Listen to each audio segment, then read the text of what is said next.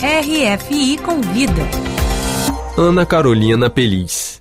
O RFI Convida tem o prazer de receber hoje um dos principais quadrinistas da atualidade no Brasil, Marcelo de Salete. Ele está na França, entre outras coisas, para lançar seu álbum mais recente, Mukanda Teodora, que é lançado aqui na França pela editora Sailá, e para participar do Festival de Internacional de Histórias em Quadrinhos de Angoulême. Seja muito bem-vindo ao RFI Convida, Marcelo de Salete. Muito obrigado pelo convite, Ana. É um prazer estar aqui conversando com vocês e podendo falar um pouco sobre esse novo livro lançado aqui na França. Sim, Marcelo, é, suas histórias em quadrinho elas ficaram muito conhecidas por retratar, sobretudo por retratar fatos históricos ou personagens reais. E quando a gente lê suas histórias em quadrinhos, a primeira impressão que a gente tem é que você é um historiador que usa a arte para contar essas histórias de personagens é, importantes para a história brasileira. É, mas quando a gente conhece sua trajetória, a gente vê que é o contrário, que você é uma, que você tem toda uma bagagem da história da arte, da arte, né? Você é professor na USP e de, de história da arte e como foi feita essa sua aproximação com a história? Muito bem. Uh, eu sou professor não é, na Escola de Aplicação da USP, já tem alguns anos, e a minha formação, sim, ela começa nas artes plásticas e sempre tive uma relação muito próxima com o desenho, com a ilustração e com as histórias em quadrinhos. Uh, eu costumo dizer que eu sou um artista que flerta não é, com a história. Ou seja, eu tenho um grande interesse em história. E algo que foi muito formativo para mim, na época dos meus estudos, é que, além do curso de artes plásticas, era possível não é, realizar diversos cursos em outras áreas. E nesse caso eu, eu fiz muitos cursos na área de história, Uh, na área de sociologia, letras, e sempre esses cursos me traziam algo de muito importante a respeito de história do Brasil e do mundo, não é? E eu fui percebendo como que boa parte dessas histórias ah, dos arquivos não estavam em narrativas e muito menos em narrativas das histórias em quadrinhos. Então, de certo modo, aquilo que eu lia nesses trabalhos de vários outros historiadores, não é? Como Flávio Gomes, a Cristina Wissenbach, entre muitos outros, uh, me interessava tanto que eu ficava pensando como que seria transformar aquilo ali numa história em quadrinhos. E essa foi, vamos dizer assim, a minha tentativa, não é? Nesses anos todos. Agora, só um outro detalhe importante. São, são três livros né, publicados aqui na França, Cumbi, Angola Janga e agora o Mukanda Teodora. Mas eu tenho também outros dois livros que não foram publicados ainda aqui, mas sim no Brasil, que é o Noite Luz e o Encruzilhada, que tratam também de temas mais contemporâneos uhum. do Brasil, de cidade grande, nas últimas uhum. décadas. Então vamos dizer que esses são os dois principais temas não é, que eu trabalho. Uhum. Sim, é, no livro exatamente que está sendo lançado aqui na França, que foi lançado na semana passada, é, Teodora, você retrata e se baseia na vida de pessoas escravizadas em São Paulo é, no século XIX. E você mostra intelectuais negros que a gente né, ouve tão pouco falar no Brasil, que ainda são figuras desconhecidas, né, como Luiz Gama, José Ferreira de Menezes, mas também trata de histórias de pessoas da pessoas uh, normais, né, que, que viviam comuns, digo, que viviam naquela época, é, e também de de histórias assim humanas, por assim dizer, é, como a separação brutal de uma família, né, que, que, e as consequências dessa separação, né, que é a, é a história principal da Mukanda Teodora, e a história em quadrinho permite isso, né, dar um rosto, um movimento a essas pessoas que estão é, duras, né, na, no livro de história, é, criar uma proximidade com o leitor, não é? Sim, o quadrinho ele tem uma possibilidade, uma potencialidade em termos de comunicação, devido à sua forma dinâmica, não é, de organização da página, que faz com que ele seja um veículo muito acessível para diferentes cidades. Uhum. Isso desde um público mais jovem até uh, um público adulto e mesmo de idosos, de pessoas mais velhas. Uh, o quadrinho ele tem essa possibilidade justamente por trabalhar com imagem e texto. Uhum. E por isso ele se torna um, um veículo perfeito para você trabalhar com temas tão profundos também. E a história da Teodora, a Mucanda Teodora é um livro que se passa em São Paulo, uhum. em 1866. Uhum. É o momento em que a Teodora, ela é uma mulher negra, escravizada, analfabeta, mas ela encontra um outro escravizado que está trabalhando como pedreiro, carpinteiro, próximo da Praça da Sé, ali em São Paulo, isso em 1860, e vê que ele está com um lápis e um papel. E aí ela percebe, olha, eu acho que aquele senhor ali ele sabe escrever. E pede para ele escrever um conjunto de cartas para ela. No total são sete cartas, sendo que cinco foram escritas por esse escravizado, que foi identificado, que é o Claro. Tem a reais, grafia né? dele. Histórias, é importante dizer que são cartas reais. Cartas reais. Que foi pela primeira vez foram publicadas, publicadas, em conjunto. Uhum. Mas assim, a historiadora que já tinha descoberto a Teodora cerca de 30 anos atrás uhum. é a Cristina Witzenbach. Uhum. Ela já tinha tratado desse tema num dos livros dela em diversos artigos. Então ela foi a grande fonte para a elaboração desse livro. Mas essas cartas, as originais, elas estão em São Paulo, uhum. no Arquivo do Estado. São documentos lá. Então o que acontece é é um dos únicos casos na América e no Brasil, com certeza, em que nós temos um relato em primeira pessoa de uma mulher negra escravizada falando sobre a sua situação. Uhum. E falando sobre tanto os seus entes queridos mais próximos, o filho, o esposo, não é, pedindo ajuda, uhum. falando sobre os seus objetivos, que ela quer juntar o pecúlio, o dinheiro, para conseguir a sua liberdade, para comprar, não é, a carta de alforria, e falando também sobre os seus sonhos. Ela está falando que uh, ela tem uma promessa com uma velha conga que ela precisa voltar para sua terra natal, que é na região provavelmente ali entre Angola e Congo. Uh, que ela precisa, é uma mulher já de 60 anos, a Teodora, em 1866, que ela precisa voltar para sua terra e, que ela, e ela quer morrer lá. Ela não quer morrer no Brasil, não é? Então fala sobre a família dela que foi separada, que não foi culpa dela, foi culpa de outras pessoas, né? Ela não queria então uhum. isso. Então é um caso muito especial, muito específico uh, sobre escravidão no Brasil e que serve para a gente pensar, além no caso da Teodora, como que a escravidão era em São Paulo, no Rio de Janeiro também, principalmente interior do Rio e interior de São Paulo naquele período. Na Por quê? ah, por volta de 1800 até 1850, havia grandes fazendas de café no interior de São Paulo. E essas fazendas tinham centenas de escravizados. Uhum. A Teodora provavelmente passou por uma delas e depois foi parar na cidade, na capital. Mas trabalhou nessas fazendas. E esse era o grande motor, vamos dizer assim, do escravismo no Brasil uh, no século XIX. Então é um período muito importante para a gente repensar nessas narrativas. E claro, entraram outras pessoas que são muito relevantes que viveram uhum. na mesma época e no mesmo local que Teodora, em 1860, que é o caso do Luiz Gama, grande abolicionista, com uma história incrível, liberta mais de 500 escravizados, nasce livre, é escravizado, consegue a sua liberdade, consegue se tornar um advogado na época e abolicionista radical, uhum. republicano, uh, junto com Ferreira de Menezes, que está estudando lá no Largo São Francisco, na Faculdade de Direito, em 1860.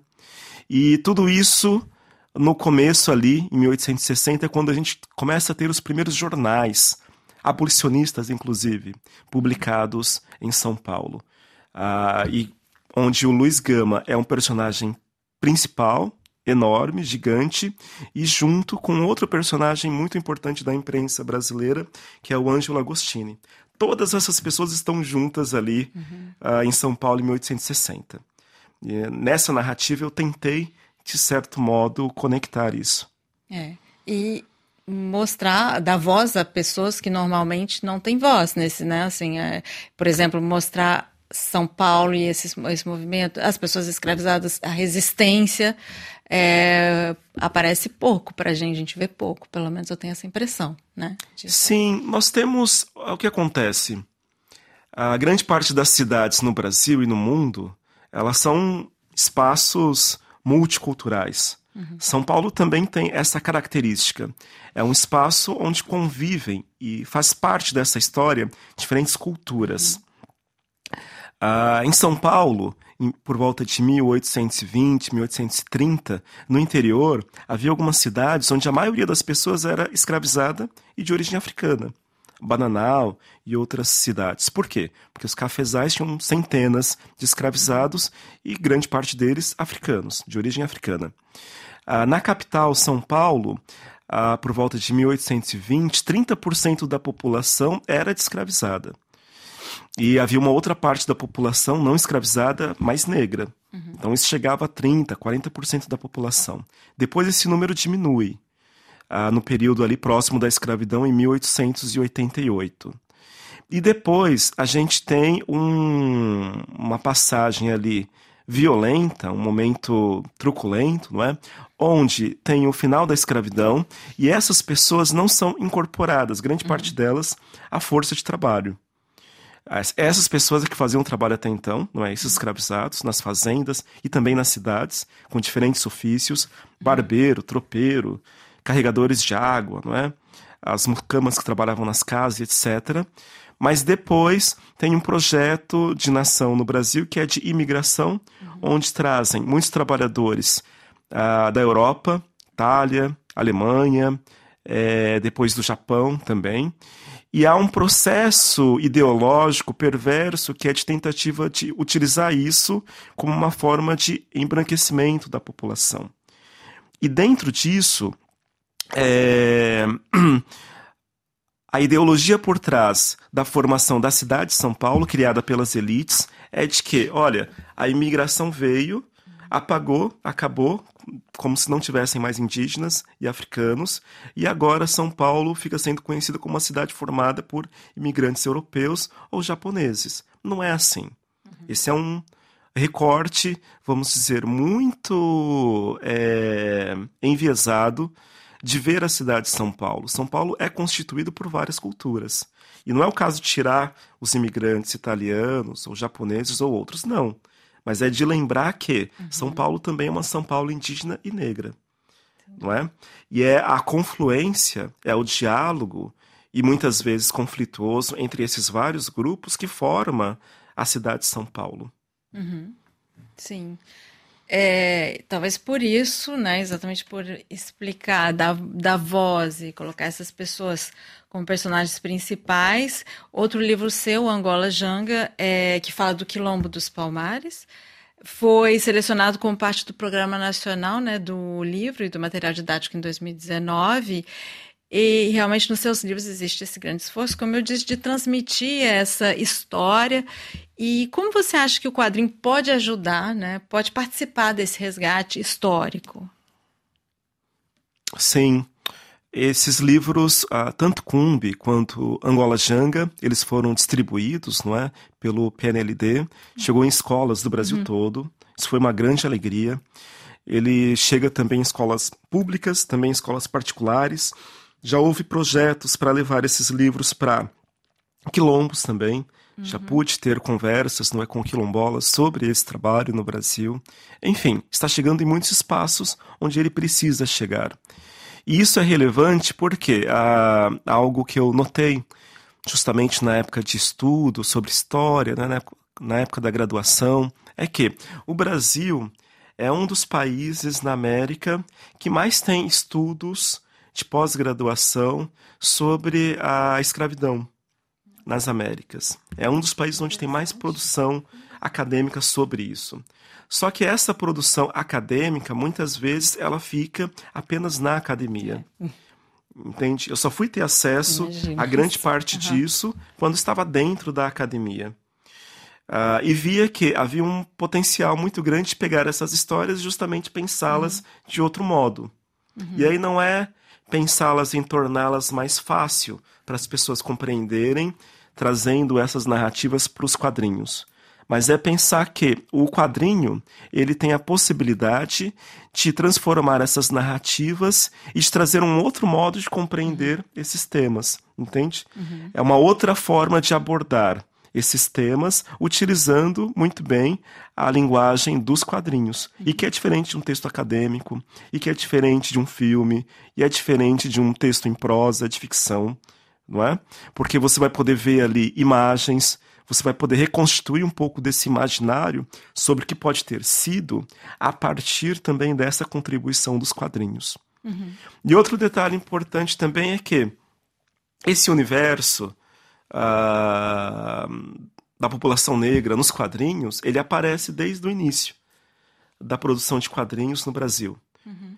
Uh, Angelo Agostini era um jornalista, desenhista, quadrinista, conhecido como um dos primeiros quadrinistas no Brasil, e um dos temas dele era atacar o império, atacar as igrejas uhum. na época, não é os poderosos, uhum. mas também fazer um ataque à escravidão. Sim. Então muitos personagens negros aparecem nas suas histórias, né? Uhum. Só que muitas vezes, claro, um pouco como objeto, não é?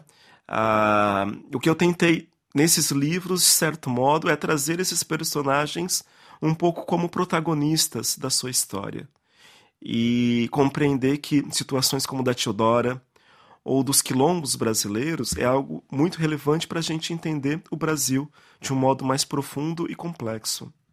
Sim, e, e como é que é explicar isso para os franceses? Como é que está sendo a recepção dos seus livros aqui? Como é que é? Como está sendo a do é, é recente, né, o do Mucanda Teodora, mas dos outros livros? Eu tenho acompanhado que é, é um processo ainda, imagino, de compreensão, não é de circulação desses livros aqui na França. Hum. Então, eu pude vir aqui uma outra vez, por volta de 2016 ou 2017, quando houve o lançamento do livro Cumbi.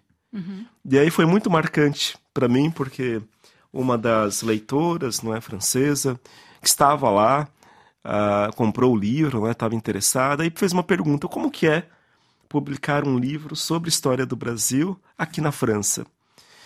E aí eu lembro que pensei um tanto para respondê-la, mas depois eu comentei: olha, essa história não é uma história apenas brasileira.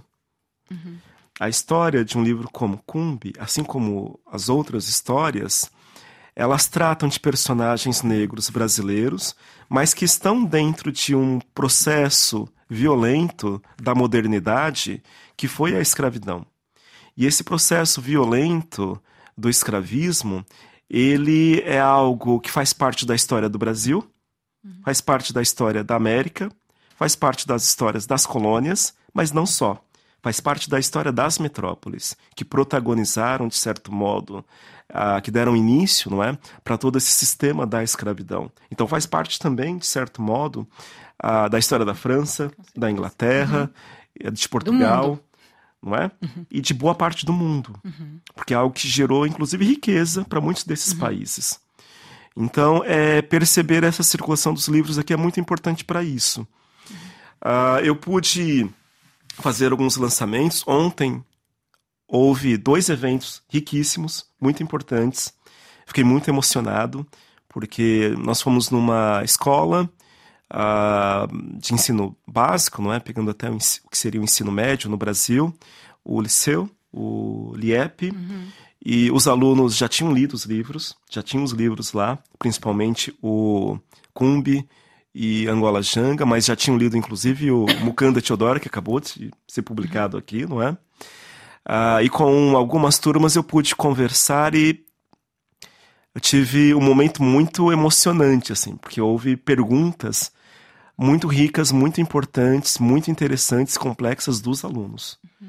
E eu fiquei muito feliz de ver que esses livros estão chegando, esses livros estão tendo efeito, não é, afetando outras pessoas e trazendo conversas tão ricas e interessantes. Depois dessa atividade na escola, conversei com três turmas lá. Foi muito interessante, inclusive gravando um podcast ah, com uma das turmas. E uh, nós pudemos também, depois da noite, ter uma noite de autógrafos, de lançamento do livro, numa livraria. Uh, se não me engano, o nome é Tudo Livre. Uhum. E onde também havia um público muito atento. A gente conversou, falou sobre a história do livro e depois teve uma sessão de autógrafos. Uhum. Enfim, e havia um público razoável lá para ouvir essas histórias e conversar. Então acho que o livro, aos poucos, ele está chegando em muitas pessoas. Que bom. E, e exatamente você, tá, você está na França também para participar do Festival de Angoulême, que é o maior do mundo, né, de histórias em quadrinhos e que gosta dos brasileiros. Assim, a gente já há dois anos atrás o Marcelo Marcelo Quintanilha foi premiado, ganhou o Fauve d'Or, que é o principal prêmio. E qual que é a sua reação? Qual que é a sua expectativa, na verdade, em relação ao Festival de Angoulême nos próximos dias? Angoleme é um grande festival. Angoleme é um festival que uh, no Brasil também é muito conhecido e famoso, principalmente entre os profissionais, não é, quadrinistas e ilustradores. Todo mundo sabe da importância de Angoleme uh, como um, um, festival enorme, não é, mundialmente falando. E a gente sabe que também a França é um grande produtor de histórias em quadrinhos, tem grandes artistas. Então, a expectativa é poder não é ver obras de diferentes artistas, de artistas do mundo todo, uh, de ver obras também.